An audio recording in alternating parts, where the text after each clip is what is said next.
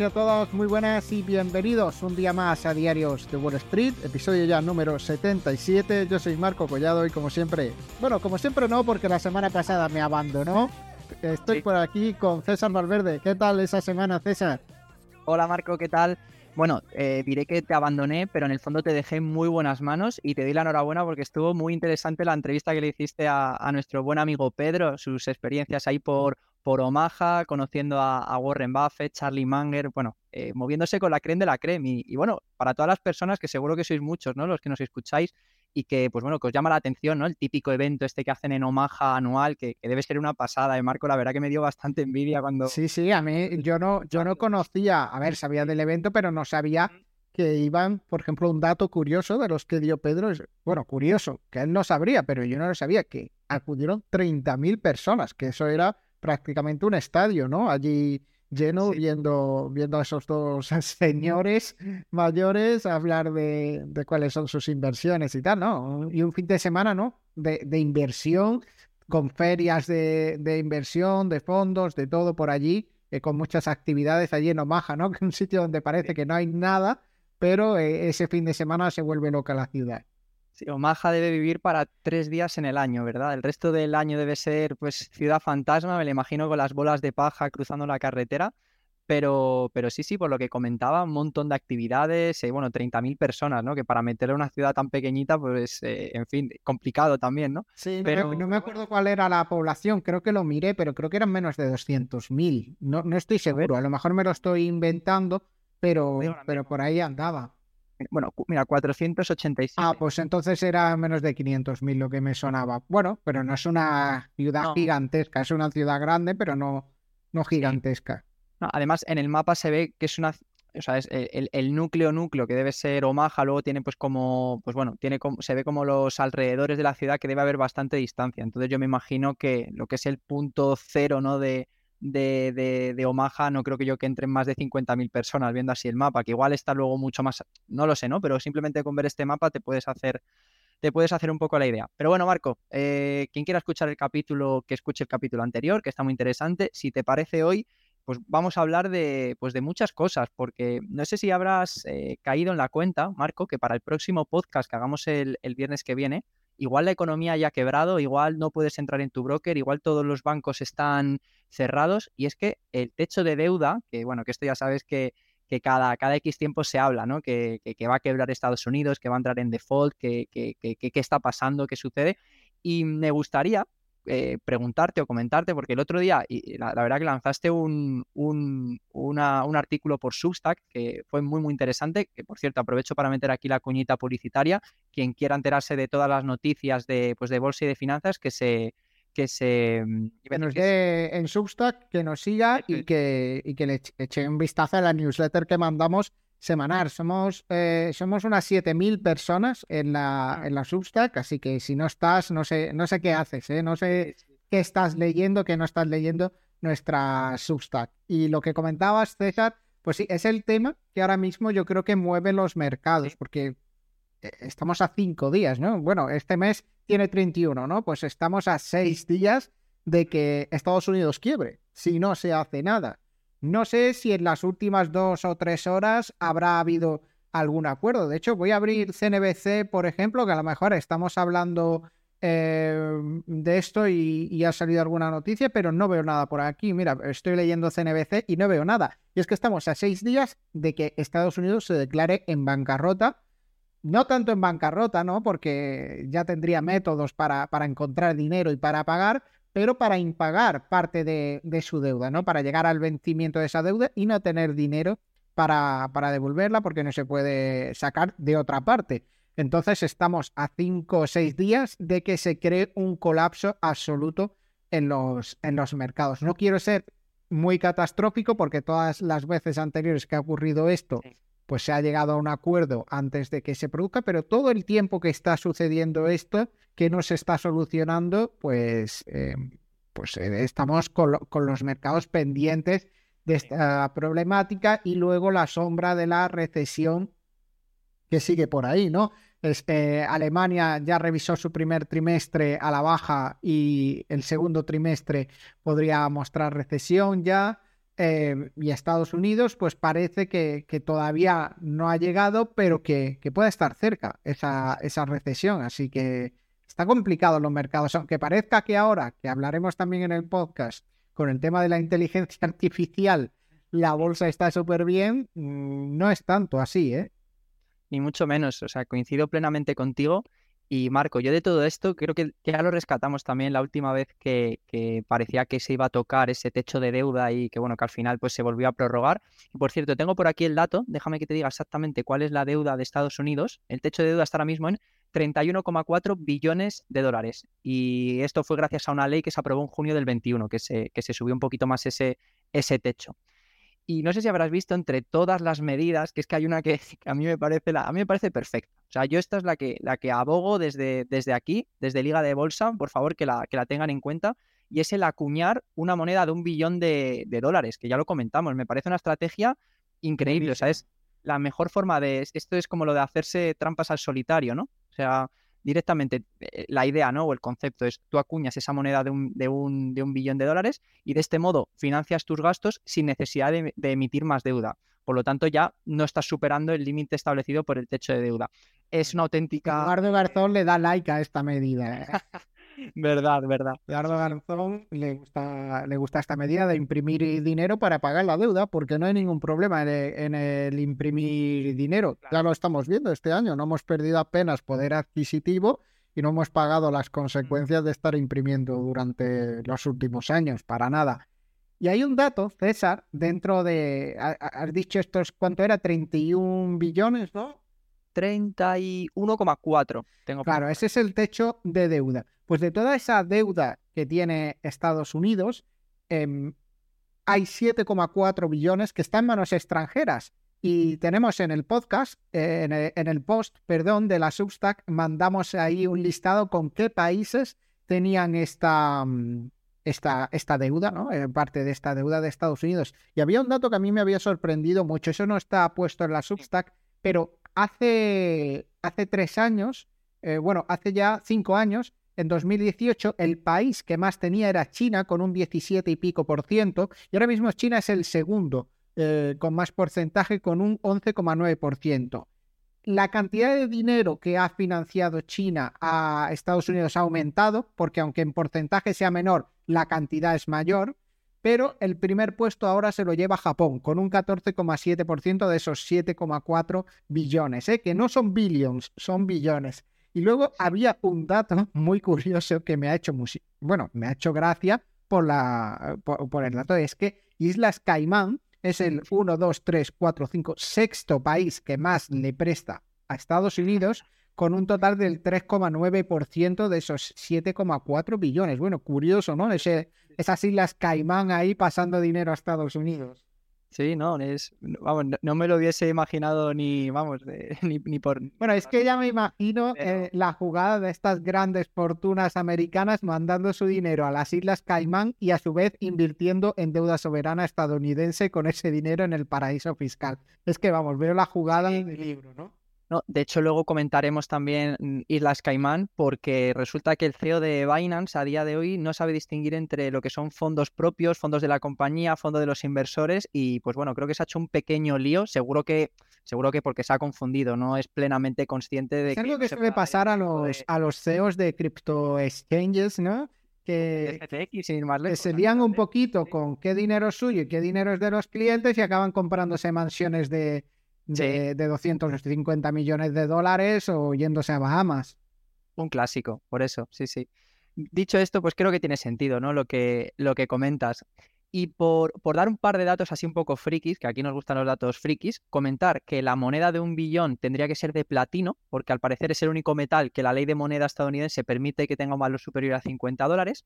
Y luego también me gustaría comentarte, porque tengo por aquí también las agencias eh, crediticias, pues evidentemente que no les está haciendo mucha gracia que Estados Unidos esté cerquita de la, de la bancarrota, ¿no? Entonces, eh, por ejemplo, Fitch ya eh, ha dado el primer paso rebajando la perspectiva de deuda. Rebajar perspectiva no quiere decir que te hayan rebajado directamente el rating, pero sí que es cierto que es ese primer paso, ¿no? Y ahora mismo está en observación negativa. Sigue manteniendo la nota AAA, AAA, que es la más, la más alta, Y te comento que hay otros países que también tienen la AAA. Eh, spoiler, España no está entre ellos, seguro que también te sorprende mucho este dato.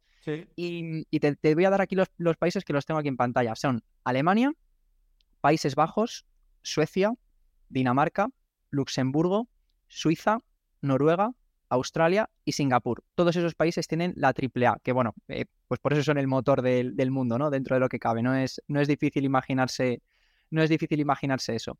España, por ejemplo, eh, para, para Standard Poor's tiene una simple A, eh, por parte de Fitch tiene un A menos y por parte de Moody's tiene BAA1. Así simplemente por para que lo tengáis en, cuenta. Y ya lo último que voy a hablar de las agencias de, de rating comentarte que solo hay dos empresas que también tienen sus bonos corporativos con AAA y pues son, bueno, a ver si te dejo que me digas tres, a ver si las, a ver si aciertas alguna. Piénsalo bien. ¿Solo tres qué? Solo dos empresas que tienen clasificación crediticia AAA, dos empresas. Bueno, pues vamos a decir, yo diría Amazon y Apple. Mm, pues mira, eh, pensaba que ibas a decir Microsoft, que esta sí que, ¿no? Y son Microsoft y Johnson Johnson, las dos únicas. Ah, fíjate. Fíjate. Sí. Así que, pues bueno, yo creo que por aquí estoy leyendo si me he dejado algo que comentar. Poco, sí, no, eh, aquí, pues, eh, para los que, vuelvo a reiterarme, los que no nos sigáis todavía, pues aquí tenéis la newsletter, como veis aquí está el post eh, y, tenía este gráfico también donde se ve cómo aumenta esa cantidad de dinero en deuda que tiene Estados Unidos en, en manos extranjeras, ¿no? Han intentado reducirlo un poquito desde 2021 pero han pasado de 7,7 billones en 2021 a 7,4 billones en 2022, mientras que en 2018 estaba en 6,3 billones. Así que Estados Unidos tiene que hacer algunos deberes porque más allá de que solucionen el problema del techo de deuda y demás, tienen que darle una solución final a, e, final a esto que consiste, es muy sencilla, que creo que nos la aplicamos todos eh, cuando estamos trabajando y tenemos un sueldo, que es gastar menos de lo que ingresas. Con eso se solucionan normalmente esos problemas de, insolvencia. Oh, te iba a decir, pensaba que ibas a decir la solución más real de Estados Unidos, que la solución más real de Estados Unidos con el tema de la deuda pasa por invadir otro país. Yo lo veo bastante claro, por empezar una guerra comercial con, bueno, y comercial o sin comercial, con China o con o con alguno de estos países que le está, bueno, con alguno de estos países no, sería China en este caso, ¿no? El que le está haciendo más sombra y que también tiene un gran porcentaje de deuda en, en sus manos. Yo creo que puede ser uno de los, bueno, esto ya, ya sabes, nos ponemos el capirote de, metal en la cabeza y hablamos un poco de, pues bueno, de sensaciones. ¿no? China ahora mismo, China y Japón, yo diría que ahora mismo con Estados Unidos son como Dios, ¿no? Tienen que, van a apretarlo, pero no mm. mata, ¿no? Como es, aprieta pero no ahoga. Pues China ahora mismo con Estados Unidos es eso, te cojo del cuello, te aprieto un poquito con el tema del petróleo y, y también eh, en cuanto a que me pagues más intereses por esa deuda, vamos a ponerte un poquito contra las cuerdas, pero tampoco te voy a ahogar, ¿eh? porque quiero esos, esos cuatro, eh, no sé cuánto, cuánto será, pues si tienen el, el 11% por ahí, pues sus 0,8 billones eh, tienen ahí prestados a Estados Unidos. Hmm, sí, sí. En fin, bueno, a ver qué pasa con esto. Esperemos que por el bien de todos y por el bien de la bolsa que, se llegue a un, a un acuerdo con el tema del, techo de la deuda y si no, que acuñen esa moneda porque, porque bueno, me encantaría. Y, nos vamos ya todos a tomar por culo. Por pues, ahí y, listo. En fin, bueno, pues eh, este primer bloque, si te parece, lo, ya lo enterramos. Vamos a pasar con el siguiente, que en el fondo, pues todo guarda bastante relación, ¿no? Vamos a hablar de los tipos de interés y es que eh, creo que fue ayer o bueno, sería el miércoles, ¿no? Que conocimos las minutas de la, de la Fed, eh, de la reunión que se hizo a comienzos de mayo, que además fue una reunión que estaba justamente marcada por la crisis de los bancos regionales, que era justo el momento en el que estaba en ese punto más, más álgido. Y aquí, pues bueno, destacar, ¿no? Que parecía hace muy poquito, ¿no? Con la última subida, precisamente a principios de mayo, que ya no iban a volver a subir eh, pues, eh, los tipos de interés, ¿no? Que se quedaban ese margen de 5, 5.25, pero eh, según lo de las minutas que leímos el otro día, la mitad por lo menos estaban todavía a favor de que, bueno, que estaban viendo que la inflación como tal, pues quedaba muy lejos de ese 2%, que los tiempos que siguen siendo inaceptablemente lentos, esto lo pongo entrecomillado porque fue como, como lo dijeron, y claro, que, entonces habría que a lo mejor meterles mano. Claro, y es que en declaraciones de uno de los miembros del Comité de Política Monetaria, que ahora mismo no recuerdo quién fue, los datos económicos de Estados Unidos no están empeorando tanto como, como ellos esperaban, no están siendo tan malos. Entonces hay más margen para apretar y, comentaba la posibilidad de hacer dos subidas más de 0,25, que yo creo que es bastante factible que eso suceda mientras no veamos que, el dato de empleo es malo, porque todavía no se ha publicado un dato de empleo malo. El, de la, el del mes que viene podría ser el primero, que, que lo conoceremos dentro de exactamente bueno, el viernes que viene es justamente, bueno, es día 2, ¿no? Se publicará el viernes que viene. El primer día es el primer viernes de cada mes, salvo cuando ese viernes cae en día 1, creo. ¿Vale? Hablo de memoria de alguna vez que ha pasado eso y a lo mejor no es ni así, pero yo recuerdo alguna vez que coincidía con día 1 y no y lo publicaron a la semana siguiente, pero esta vez es día 2, el viernes que viene, así que seguramente tendremos eh, informe de empleo, dato de empleo de Estados Unidos y vamos a ver cómo es porque la semana que viene se viene caliente. Se vienen cositas, se vienen cositas, sí, sí.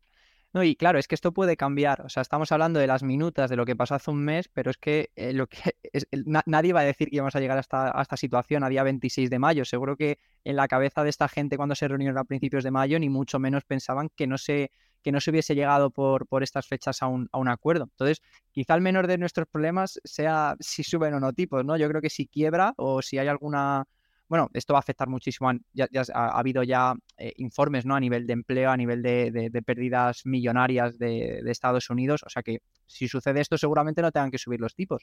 Pero sí que me gustaría remarcar una situación que esto quizá a lo mejor no tuvieron tampoco en cuenta porque era justo el, eh, el, boom del problema crediticio que hubo con los bancos y ahora pues sabemos un poco más, ¿no?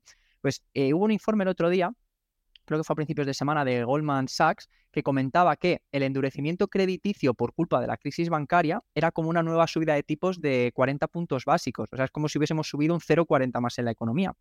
Y mientras tanto, eh, hilaban ¿no? con, la, con la noticia, comentaban que el 36% de los adultos estadounidenses deben más dinero en deudas de tarjetas de crédito del que han ahorrado. Estamos hablando del 36% ciento de descerebrados que van pidiendo, porque, bueno, digo descerebrados, no quiero faltar de respeto a nadie, ¿no? Pero hablando con, tengo un amigo que, que trabaja en, en, Boston y lleva viviendo en Estados Unidos, creo que ya son tres años, y me dice que allí el tema de lo de las tarjetas de crédito, que es que ni mucho menos tiene que ver con lo que vemos aquí en Europa o en España. O sea, allí, si te quieres comprar un móvil, pides un crédito eh, y luego para irte de cena, si quieres pagar la cena, pides otro crédito para a su vez poder devolver el dinero del móvil y poder pagar la cena. O sea, allí lo de vivir endeudado es, eh, pues, en fin, ¿quién lo iba a decir, no? En la cuna de, para, el pay now, el pay, buy now, pay later, ¿no? Sí, por eso, pero, pero es curioso, ¿no? Que la cuna del financiera del mundo, que la gente sea tan descerebrado que, o que pues viva de este modo. Vamos, yo debo 5 euros y ya tengo aquí un dolor en el pecho que, no sé qué hacer, pero hay gente que eso, que van palmando una tras otra y,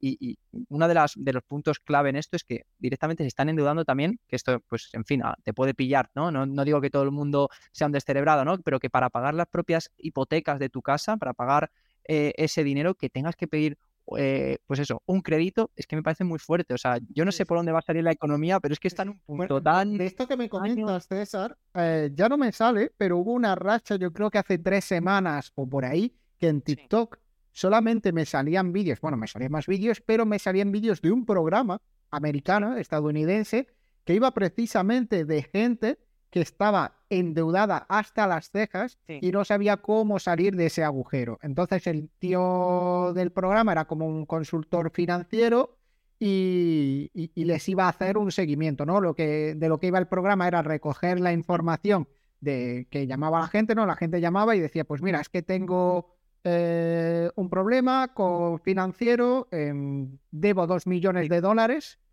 eh, de los cuales pues a lo mejor 700.000 son hipoteca, medio millón es de estudios universitarios, tengo unas facturas médicas por ahí también y luego tarjetas. Y junto dos millones. Y claro, el tío les preguntaba, bueno, y, lo que me parecía curioso es que la gran mayoría tenían, que de los que llegaban a esta situación, tenían muy buenos sueldos, ¿no? Porque les preguntaba, ¿cuánto entra al mes en, en casa? Eh, al año en casa, ¿no? Y decían 250 mil dólares, 300 mil dólares. que claro, dices, bueno, pues a lo mejor el, nivel de endeudamiento no es tanto si, si, lo que ingresan es eso. Pero claro, lo, que decían, no, es que eh, tengo miedo de perder mi empleo. Claro, como pierdas el empleo, es que vas a la cárcel, ¿eh? Acabas en la cárcel debiendo lo que, lo que debes. Entonces, eh, y, creo que esta es la realidad para llegar a hacer un programa en la televisión, es que es la realidad de muchísima gente.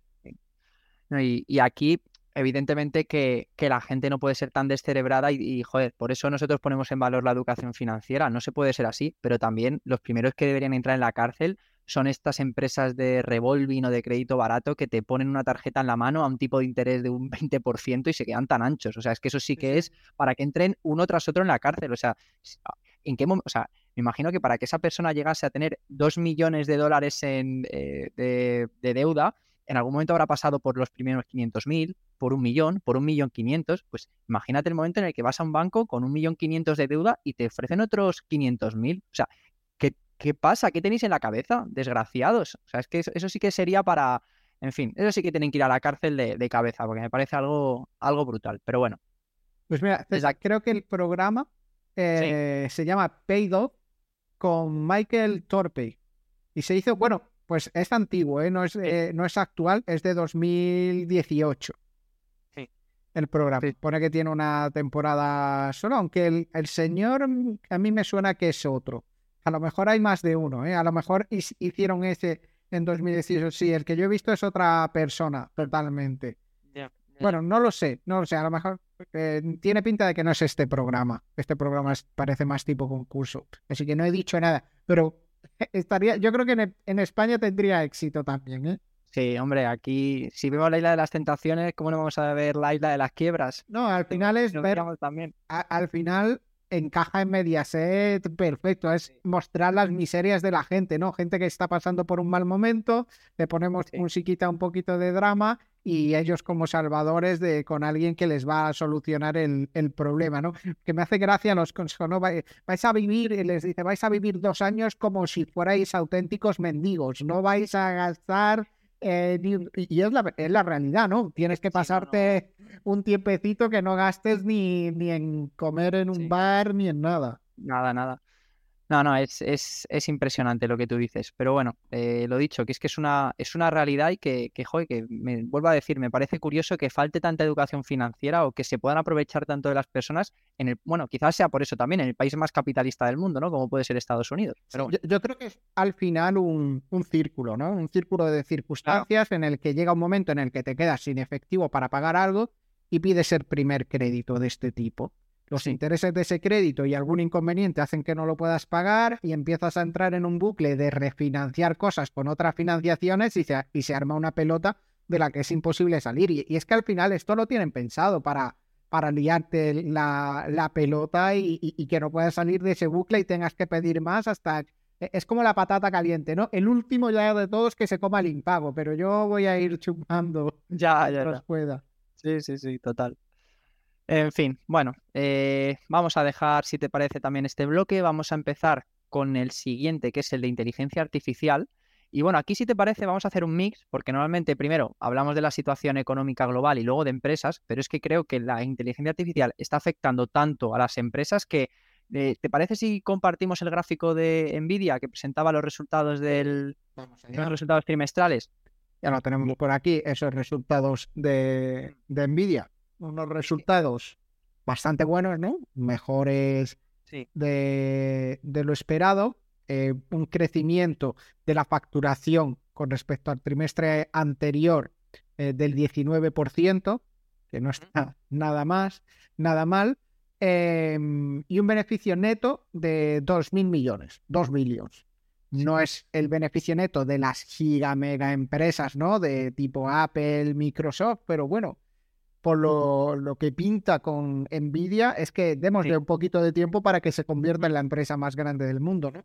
Pero es que justo acabas de dar en el clavo y, de hecho por eso hemos hecho este híbrido y por eso vamos a comentar Nvidia. Y es que eh, después de presentar resultados, que vamos, a la vista están que son resultados muy buenos, pero es que en la sesión de ayer Nvidia se anotó un 24%, o sea, 24% eh, que tengo aquí exactamente cuántos millones son, déjame que te los voy a decir porque es que es una auténtica espérate, que lo, voy a encontrar por aquí. Bueno, por, ir desvelando, se ha convertido ahora mismo en la sexta empresa, no, perdón, la quinta empresa más grande en capitalización bursátil. O sea, una subida de 185 mil millones de dólares simplemente, o sea, porque son datos buenos, los, los tenéis en pantalla, pero simplemente por el tema de eh, la parte de GPU, de los eh, procesadores de datos, que ahora mismo, como está tan de moda la inteligencia artificial y precisamente ellos tienen los mejores, esto es algo que, se, conoce, que se conoce en el mercado, eh, empresas como Microsoft, Google, OpenAI también para el tema de... Haya quien haya, los líderes de este mercado son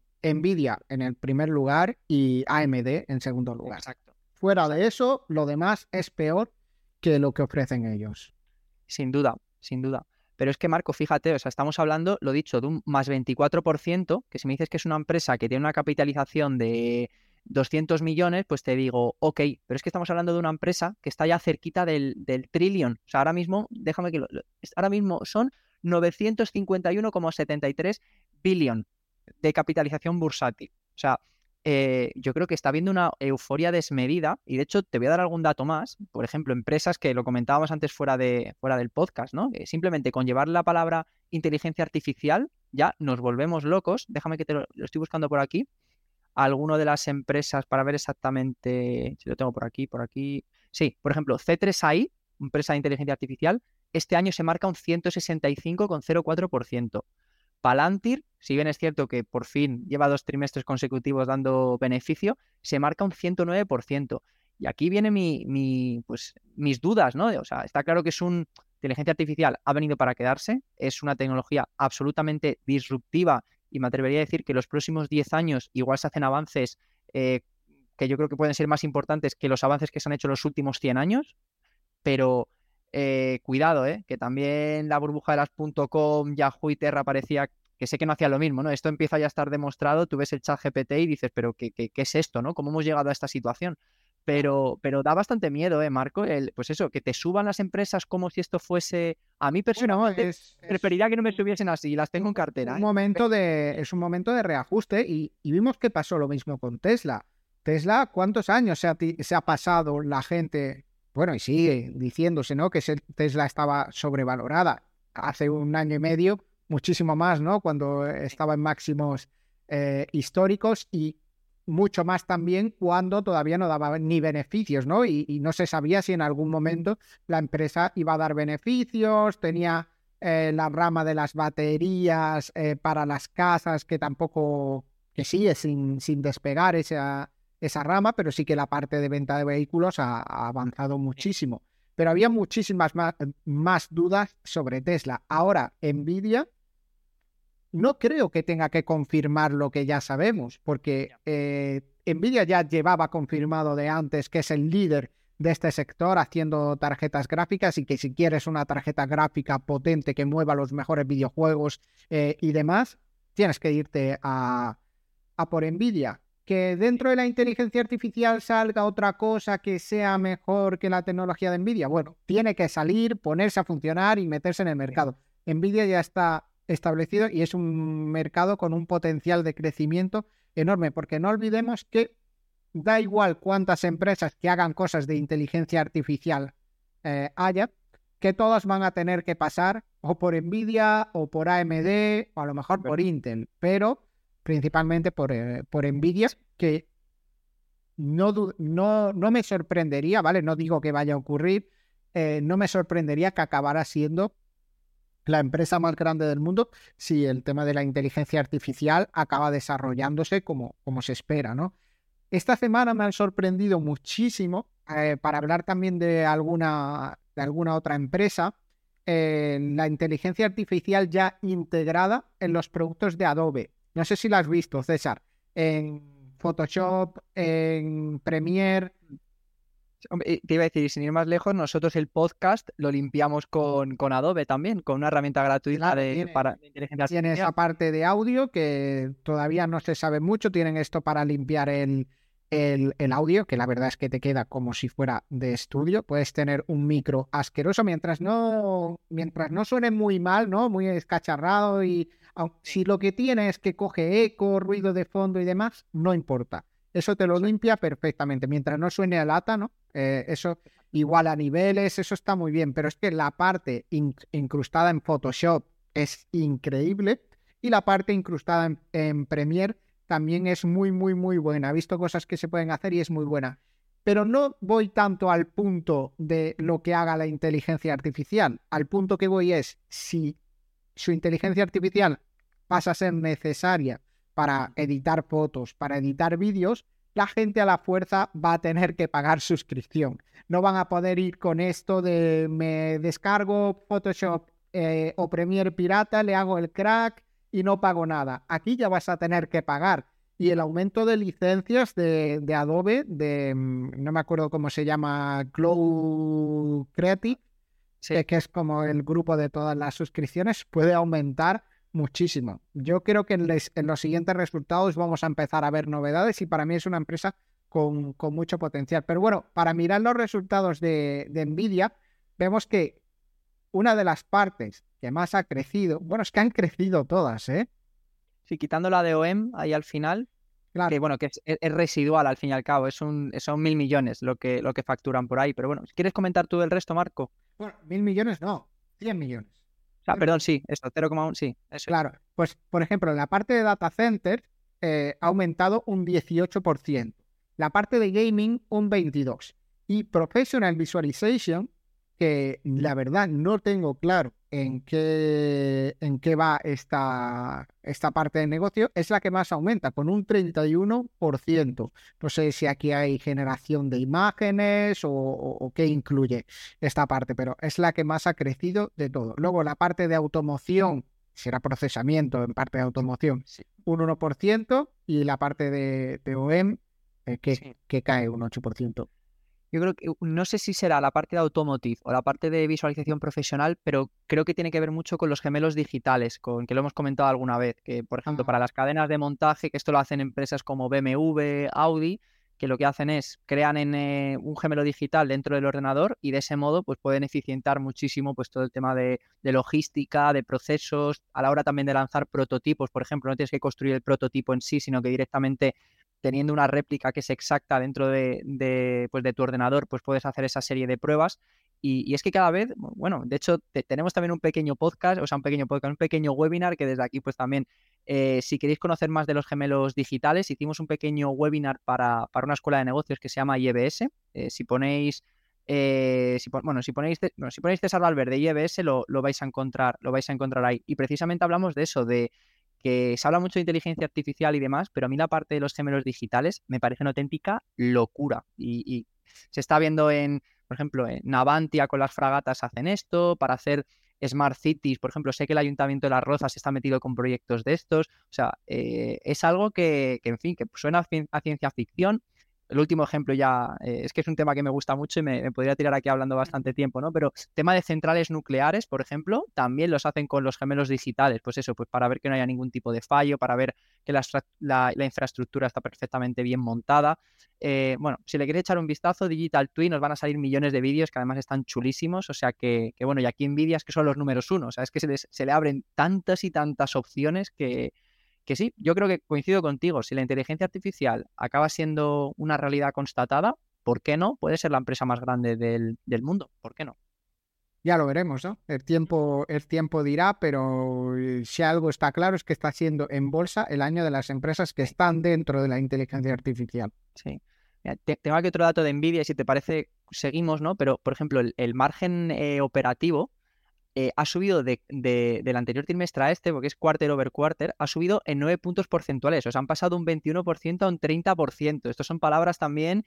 Para mí este es el mejor dato, ¿eh? más casi que lo del 19%. Bueno, a mí hay un dato que me sorprende, ahí César, aparte de ese, me, sorprende que han pagado solo 0, 200 eh, millones de impuestos. De los 2.000 millones han pagado un 10% solo de impuestos. Me sorprende muchísimo. No sé cómo se las han averiguado del eh, porcentaje del beneficio, que son 2,1 billones, que se deja en, eso, en impuestos son 0,2 billones.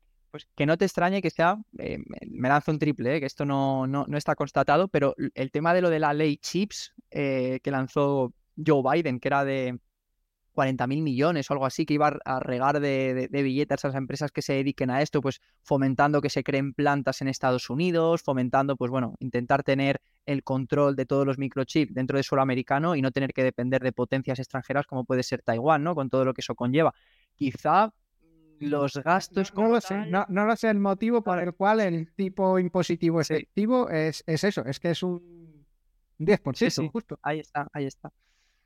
En fin, no, es, es, una cosa, es una cosa bárbara lo de esta empresa y en palabras de su CEO es plenamente consciente y en la, en la rueda de prensa comentaba que para ellos el momento este de inteligencia artificial lo, lo categorizaban o lo llamaban su momento iPhone, le llamaban, ¿no? Como pues eso, el iPhone vino para pues ser, eh, yo creo que el aparato más disruptivo de, de los últimos 10, bueno, ya no sé cuántos años llevará ya el iPhone, ¿no? Lleva por el 13, llevará 15 o 20 años. Por eso, por eso.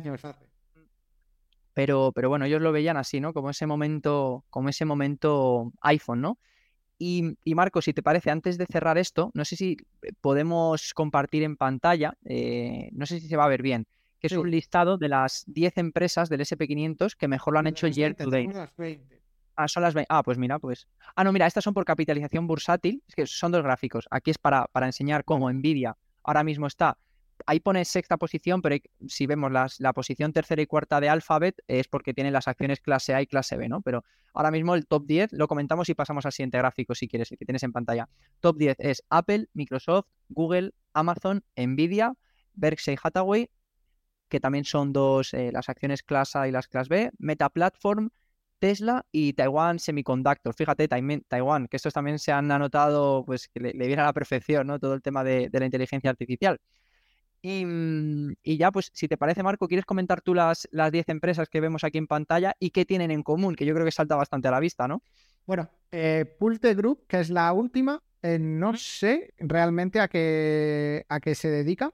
Eh, luego, West Pharmaceutical, que parece que está claro su negocio. Después tenemos a Chipotle, que para quien sea de España y conozca Tierra Burrito, pues es lo mismo, es una cadena que solo venden burritos, bueno, burritos y alguna cosa más, algunos nachos, pero principalmente son eh, burritos. Eh, luego tenemos Tesla, General Electric, Royal Caribbean y aquí ya nos pasamos a, a empresas más tecnológicas. Tenemos Salesforce, que, oye, sorprendentemente se anota en el año un, casi un 60% de rentabilidad con toda la de despidos que está habiendo dentro de las tecnológicas. ¿eh? Me sorprende muchísimo esta, esta subida. Y luego, en el top 3, pues tenemos AMD, Meta y Nvidia. Sí. Fíjate, de, Salesforce, yo me acuerdo que hace años cuando trabajaba con, la suite de Salesforce, eh, eh, le estaban prestando como demasiado, o sea, era, metían muchos recursos, pero hoy te lo intentaban vender como algo que iba a ser muy novedoso, pero tú veías que todavía tenía muchos fallos, ¿no? Y era una herramienta que se llama Einstein, que está dentro de Salesforce y era precisamente inteligencia artificial, pues para ayudarte pues en todo el tema, pues yo que sé, desde el lead management a la hora de, pues yo que sé, de gestionar tus citas, lo que fuese, ¿no? Dentro del CRM. Bueno, era dentro del CRM, dentro de la, herramienta de marketing y demás, y se llamaba Einstein, tenía que ver mucho con esto, o sea, sin entrar yo a valorar exactamente Salesforce, porque es una compañía que la verdad que no sigo, estoy convencido que la parte de Einstein ha tenido que coger bastante peso con el tema de, inteligencia artificial y posiblemente sea uno de los motivos por los cuales esté en esa, en esa cuarta posición ¿no? de las empresas que más se, que más se aprecian. Y, bueno, Marco, no sé qué más, bueno, por aquí comentar también, si quieres, eh, noticias curiosas que tienen que ver con inteligencia artificial. No sé si viste el lunes por la mañana una cuenta que se hacía pasar por Bloomberg, que tenía el tick eh, azul, que, había pagado el, verificado de Twitter, que subió una foto falsa del Pentágono en llamas. No sé si, no sé si no, lo, visto, visto, ¿no? lo he visto. Pues, eh, pues en 10 minutos eh, la bolsa sí que es cierto que, cayó, pues imagínate, el SP500 cayó un punto, cayeron como los principales valores hasta que se dieron cuenta que eso era, pues, eh, era totalmente fake. Igual duró, ya te digo, que hubo un, un momento de, de, cambio de un 1% en 10 minutos, hasta que ya se dieron cuenta que esto no, no tenía ningún sentido pero para que veas también los peligros que tiene la, inteligencia artificial y cómo, pues bueno, que, vamos a tener que tener cuidado con estas cosas. Sí, ¿no? y, es que eh, Europa está siendo de las más restrictivas con las inteligencias artificiales, ya lo vimos con la salida de BART eh, por parte de Google, que no se puede utilizar todavía en la, en la Unión Europea por, por la legislación. Y, y, se está hablando ¿no? de que sería necesario incluir un, un aviso ¿no? dentro de las cosas generadas por inteligencia artificial de que eso ha sido generado por inteligencia artificial. Sí. Claro, la cosa es que luego la gente lo quiera incluir porque normalmente eso lo vas a poder borrar muy fácilmente, ¿no? Sí, sí, sí, coincido. Y, bueno, ya lo último, y por poner el, caramelito en la, en la boca, hoy justo nos pasaban, ¿verdad, Marco? Que no quiero decir, no quiero decir quién ha sido nuestra fuente, porque es una persona eh, completamente allegada a mí, a la que tengo mucho cariño y, está haciendo cosas. No, quieres que acabe en la cárcel, ¿no? No quiero que acabe en la cárcel, pero me, me, ha mandado un prompt eh, que es como la información que tú, pues, eh, o como la query, ¿no? No sé cómo llamarlo, sí, como la, el modo de estructurar los datos, lo que tú le tienes que decir a ChatGPT, que todos sabemos que tiene unos límites, que tú le preguntas, por ejemplo, ¿puedo matar a alguien? Y le dice, no te voy a contestar. Sé que no es el mejor ejemplo, ¿eh? pero nos, van a capar de todas partes, Marco, no, desde aquí no salimos vivos. No, no, desde aquí no recomendamos matar a nadie. Ya está solucionado, César. He puesto el disclaimer y ya está. Perfecto, podemos seguir. Pues eh, de hecho, he hecho la prueba con esto que voy a contar ahora y no te deja. Yo creo que hay ya puntos en el que, en el que no, o sea, la herramienta es hasta cierto punto. Pero bueno, lo que quiero decir, que con algún tipo de prompt específico, como el que podéis ver en pantalla, esto sigue, no es simplemente con esto, sino que luego le tienes que meter ciertos comandos como dan, jailbreak, que son comandos pues como para, para intentar hacerle ver la inteligencia artificial que te tiene que contestar sí o sí. Y es curioso cómo cambian algunas preguntas que tú le haces y que en algunos casos no te da la respuesta, pero con este tipo de comandos te acaba dando la, respuesta. Eh, desde aquí, si alguien, eh, repito, esto no es una apología para hacer ningún, ningún tipo de cosa ilegal, no preguntéis a ChatGPT cómo hackear el router de mi vecino, esto no funciona así, pero es cierto que en algunos momentos en los que hay limitaciones, gracias a este tipo de comandos, va, digamos, un paso más allá. Verás tú como con la tontería mañana viene Skynet y se acaba el mundo, ¿no? Pero en definitiva, si queréis de algún modo ver cómo el siguiente paso de, ChatGPT, que yo he hecho alguna prueba y me han, saltado resultados interesantes, ¿eh? las cosas como son. Que nos, que nos pongan un correíto a info liga de bolsa y, bueno, para que veáis también hasta dónde puede llegar, que a veces está un poco limitado entre comillas, pero que esas limitaciones se pueden, se pueden superar.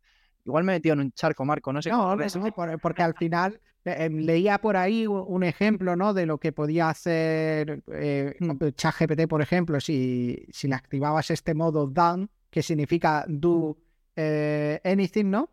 Do anything. Hmm, no me acuerdo qué, qué significaba. Lo voy a mirar a mí. Bien. No me acuerdo qué significaba, pero bueno, básicamente te va a responder a todo lo que tú le pidas y lo que no, bueno, ya lo hace un poquito, ¿no? Lo que no sepa se lo va a inventar, eh, como por ejemplo, sabemos que tiene datos ChatGPT hasta 2021, por ejemplo, si tú le eh, preguntas quién ganó el Mundial de 2022, pues la respuesta que te dice es Brasil. Yo creo que analiza quiénes han ganado a lo largo de la historia del Mundial, ve que Brasil es el país que más veces ha ganado, pues dice, me lo invento y te digo que fue eh, Brasil quien ganó el Mundial, que la verdad lo ganó Argentina, pero para quien no le guste el, fútbol y no tuviera ni idea. Te dice la respuesta que él ve más posible. Nunca te niega esa respuesta, que es la diferencia. Perfectamente explicado, sí, que me está metiendo yo en un jardín, pero ahí está Marco para Al final, pues no vas a hacer nada ultra, eh, ultra ilegal. Es como llevar a un nivel distinto, un modo de funcionamiento distinto, mm. esta inteligencia artificial. Ahí está, totalmente. Así que, bueno, Marco, eh, si te parece, vamos a hablar de bolsa, que la verdad que hoy, pues, poquitos resultados, simplemente tenemos el de Nvidia, pero bueno, vamos a comentar qué han hecho los principales índices esta semana. Vemos por aquí el SP500 se aprecia un 0,06%, último mes más 3,40%. Nasdaq última semana más 2,51 y en el último mes más 10,52. Ahí están las tecnológicas en, cabeza. Y por último, el Dow Jones pierde un 0,90 y en el último mes se deja un 0,58. Pues eh, que se ve, ¿no? Que es el sector más tradicional y que ahora mismo, pues, el que está más en alza es el sector tecnológico. Y de hecho, si nos vamos a ver eh, por sectores eh, el rendimiento de la última semana, vemos que el único que está en positivo es tecnología con un más 3,37 y servicios de la comunicación, bueno, más 0,2. y por la parte de abajo vemos materiales básicos menos 3,25, consumo defensivo menos 2,95 etcétera. Y ya si nos vamos al rendimiento del último mes, ahí sí que vemos a tecnología con un más 9,4%, servicios de la comunicación más un 6,35%, y luego en la parte de más abajo, pues eh, utilities, consumo defensivo, energía, Y, bueno, bueno, aprovecho, ¿no? Ya que estamos hablando de energía. Eh, habrás visto, ¿no? Las declaraciones, ¿no? De, del, bueno, del máximo responsable de energía de Arabia Saudí, que no le hace mucha gracia que haya inversores en corto. Eh, y ha dicho que, cuidadito, ¿no? Que, ellos tienen la, última palabra y que se van a reunir el 4 de junio. ¿Qué opinas de, de esto? Y, y, fuertes subidas, ¿no? En los últimos días en la energía, sobre todo en la gasolina. ¿no? Mm. Em, eh, sobre todo en la gasolina. Y es que eh, lo hemos comentado durante toda la guerra, había un problema, y es que había petróleo, pero no había producto refinado. Hubo un momento en el que esto más o menos se solventó, hace tres o cuatro meses. Ha pasado el invierno, por el lado del diésel el asunto está medio solucionado, los inventarios están más o menos en la media, pero en el caso de la gasolina, esos inventarios no se han rellenado los inventarios de gasolina están en mínimos muy por debajo de la media eh, y, estamos a las puertas del, verano. Estamos, el verano se ha comenzado este lunes. Este lunes es cuando empieza la temporada alta de consumo de, gasolina que tenemos en Estados Unidos el Memorial Day, que hay eh, es festivo en Estados Unidos. Y ahí es donde se da por comenzada la época de desplazamientos veraniegos, donde más consumo de gasolina hay. Entonces, em, estamos con un problema bastante grande. De hecho, el diferencial entre la gasolina y el crudo está en, no te diré en niveles de la guerra, porque eso fue una, ida, una ida de olla, pero sí que está en la zona de máximos de los últimos 20 años, quitando la guerra. ¿vale? Está muy desviado hacia arriba y si no se soluciona este problema con los inventarios de gasolina, lo que vamos a ver es cómo a lo largo del verano siguen bajando, siguen bajando, siguen bajando. Ahora mismo las refinerías están a tope produciendo gasolina y además forrándose. Forrándose porque están produciendo con un petróleo muy barato con respecto a lo que se vende la, la gasolina. Así que yo me aventuro a decir que los resultados empresariales de las petroleras el trimestre que viene van a ser una auténtica barbaridad. Es decir, eh, yo personalmente tomaré posiciones en ese, en ese sector a lo largo de este trimestre porque estoy seguro que los resultados después de verano de las petroleras van a ser unos resultados increíbles porque es lo que digo, el margen de refinado está por las nubes ahora mismo.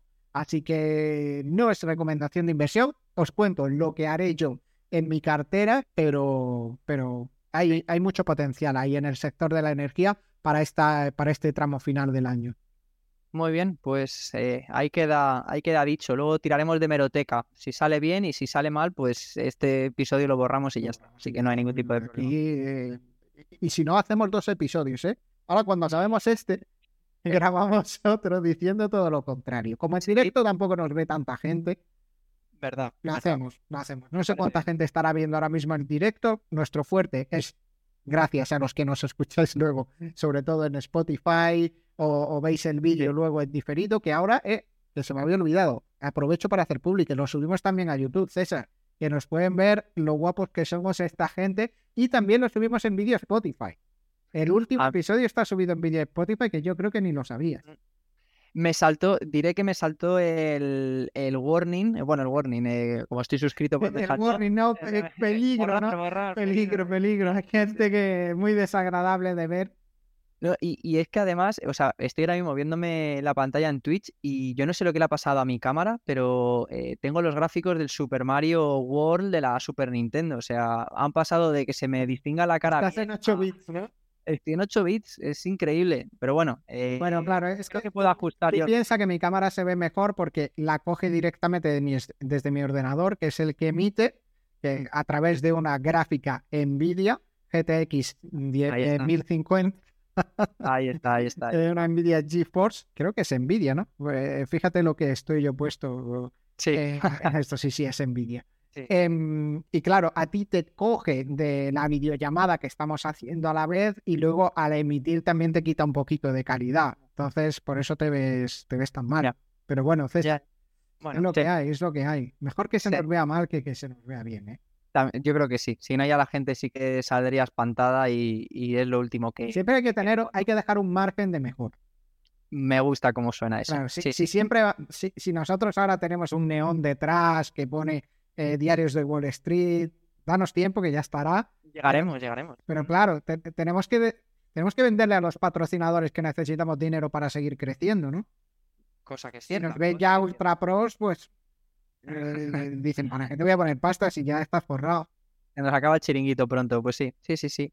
En fin, bueno, eh, el Super Mario era un gran juego, así que ya está. Si me veis así raro, pues pensad los grandes momentos que habéis pasado seguro con, con Mario, Luigi, Yoshi y toda la tropa y, seguro que, que, no me veis tan mal. Bueno, Marco, eh, estamos ya recta final. Eh, vamos a hablar de criptomonedas muy rápidamente que la verdad que últimamente tampoco, entre que no hay muchas noticias y las pocas noticias que nos llegan no son muy buenas. Eh, y todas tienen que ver con, con Binance, que últimamente se está subiendo un poquito a la parra. Vamos a comentarlo. Pero primero vamos a ver las principales monedas por capitalización que han hecho. Pues bueno, ahí tenemos el Bitcoin que se deja en el último mes un 9,06%, Ethereum en el último mes un 5,27% abajo. Es cierto que venían de subidas bastante importantes, ¿no? BNB en el último mes 10%. Y, bueno, estoy hablando del último mes, porque sí, la verdad que en los últimos siete días está la cosa bastante, bastante plana. No hay mucha, no hay mucha historia, ¿no? Pero eh, me gustaría aquí destacar o comentar, que lo, ya hacíamos ese pequeño, esa pequeña introducción al inicio del podcast.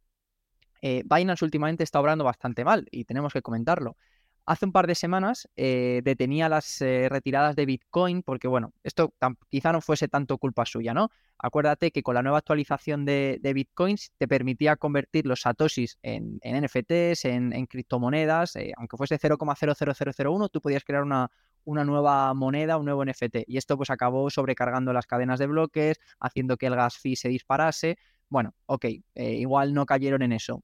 Venga, vamos a hacer la vista gorda. Pero la segunda noticia, que es lo que comentábamos esta mañana con, las Islas Seychelles, las Islas Caimán y demás mediante, es que el CEO de eh, Binance, el amigo, eh, lo tenía por aquí apuntado, es que nunca me acuerdo el nombre. Eh, bueno, X, el señor, X, el, señor chino.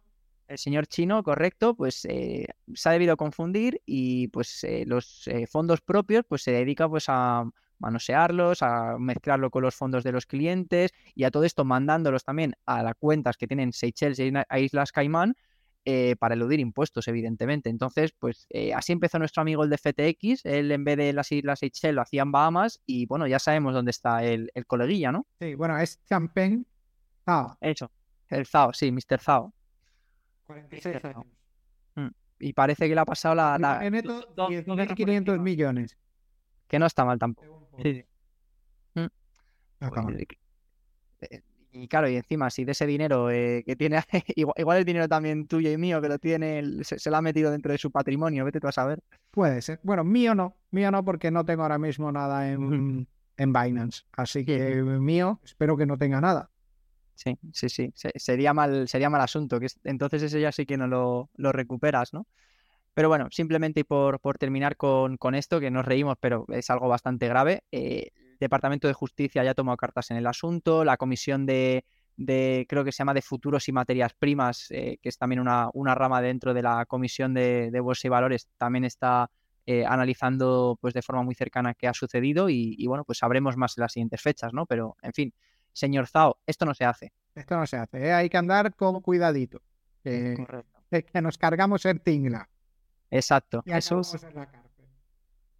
En fin, bueno, eh, en la cárcel nosotros no vamos a acabar, pero sí que acabamos este programa. Buenas personas. Hacemos nuestro programa todas las semanas. Y, no molestamos a nadie, ¿verdad? Intentamos que no, hombre, pero si hay que molestar, también molestamos, ¿eh, César?